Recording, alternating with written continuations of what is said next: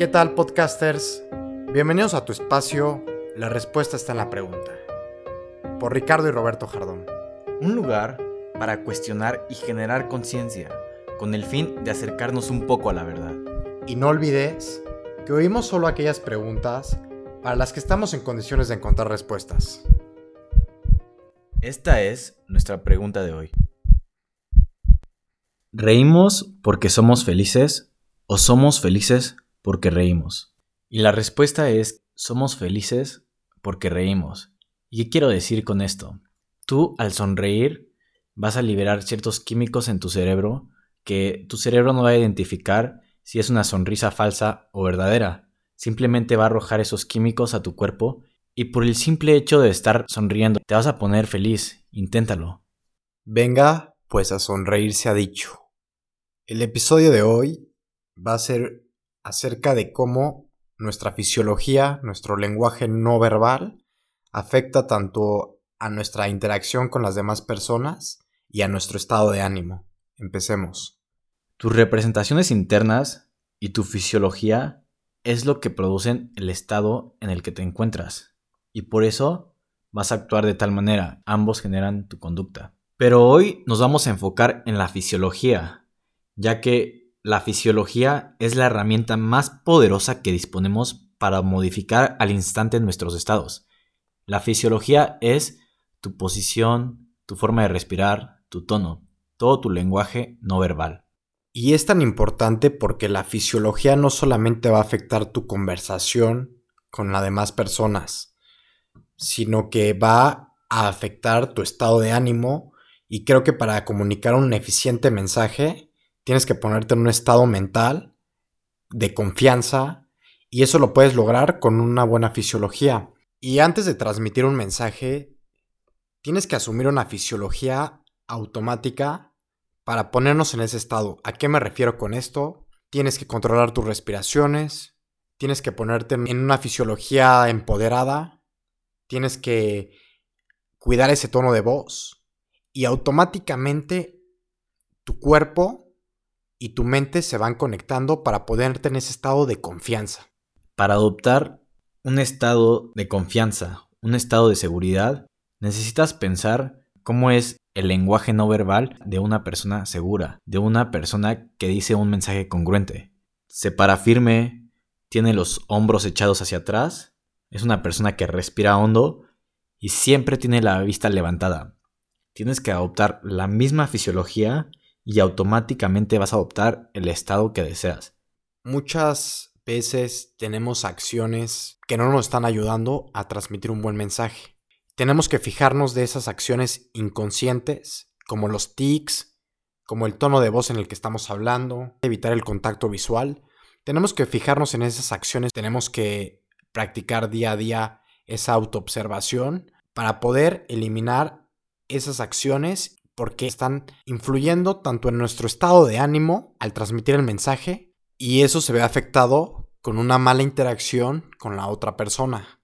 Y hoy te quiero traer algunos consejos para poder mejorar ese lenguaje no verbal y que te ayuden a potenciar tus relaciones, tu rendimiento y hasta tu estado de ánimo. Primero que nada, quiero que visualices un momento en que hayas tenido éxito. Recuerda cómo te sentías en ese momento. Al tú recordar esto, te pones en un estado mental y fisiológico que se asemeja al momento en el que tuviste algún éxito para ti. Para poder transmitir un mejor mensaje, yo creo que este sería el primer consejo para empezar. El segundo consejo que te voy a dar va muy relacionado con la pregunta que hicimos al inicio. Esto va con una actividad. Quiero que pongas una sonrisa en tu rostro. Ahora quiero que pongas una cara enojado. Y ahora de asombrado. ¿Qué sentiste en tu cuerpo? Con cualquier expresión facial cambias tu estado de ánimo en cuestión de segundos. Úsalo a tu favor. Y ahí te va el tercer consejo. Ponte a respirar antes de transmitir ese mensaje que quieres dar. La respiración hace que el estrés, el nerviosismo desaparezca. Creo que para poder transmitir un mensaje y que sea eficiente, la respiración es un punto clave. No solo debes de cuidar tu fisiología, sino que también debes ser un observador del lenguaje no verbal de otras personas. Por ejemplo, doblar los tobillos proyecta desinterés, inseguridad y falta de atención a lo que estás diciendo. Si observas estos comportamientos en una persona con la que estás hablando, significa que no le importa lo que estás diciendo. Ahora, las manos juntas al hablar proyectan conciliación y acuerdo. Esto lo puedes usar en tu beneficio para transmitir un mejor mensaje. Observa los pies de la persona con la que estás hablando. Si sus pies están en una dirección opuesta a la tuya, significa que esa persona quiere salir corriendo de la situación. Por lo contrario, si sus pies están apuntándote a ti, quiere decir que esa persona te está prestando total atención. El volumen de voz no tiene que ser ni muy alto ni muy bajo, tiene que ser un tono normal y con seguridad. ¿Qué diferencia si yo te hablo así? ¿Qué diferencia es que yo te hable con este tono de voz? Este tono de voz quiere decir que hay algo misterioso aquí. Entonces, si yo te hablo, por ejemplo, así, quiere decir que es un tono de voz, de expresión, de emoción. El juego de los tonos es muy importante porque comunicas una emoción. Ese tono de voz comunica un estado de ánimo. Y eso impacta directamente en quién transmite el mensaje y a quién. También quiero que seas consciente en que estas acciones son subconscientes. Por eso tienes que estar muy al pendiente de tus acciones, como el nerviosismo que muchas veces entra. Y al ubicar tú estas acciones que son subconscientes, puedes ir poco a poco eliminándolas, pero primero tienes que ubicarlas. Otro aspecto muy importante es el contacto visual. Y a lo que me refiero es de que tiene que ser un contacto visual leve, sin forzarlo y de manera casual.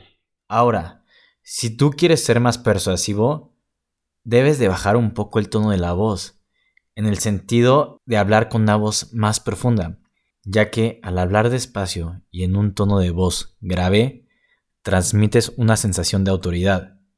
Si quieres dar mayor credibilidad a tus palabras, deberías de bajar el tono de voz, hablar con una voz más profunda. Otro aspecto importante es el espacio personal. Depende de la situación en donde estés, tienes que ser cuidadoso con ese espacio personal para poder tener una conversación más amigable. Y para finalizar, también puedes usar estos consejos para atrapar a un mentiroso. Por ejemplo, fíjate en su fisiología. Al mentir tratamos de ocultar las manos y las movemos menos de lo acostumbrado. También nos tocamos el cuello o la nariz. Esto fue la respuesta, está en la pregunta. Muchas gracias por habernos escuchado hoy. Pues ahí lo tienen, ya vimos cómo el lenguaje no verbal puede afectar directamente nuestro estado de ánimo, las relaciones que tenemos con las demás personas y también nuestra conducta. Nos vemos en el siguiente episodio. Espero que tengan una excelente semana y hasta la próxima.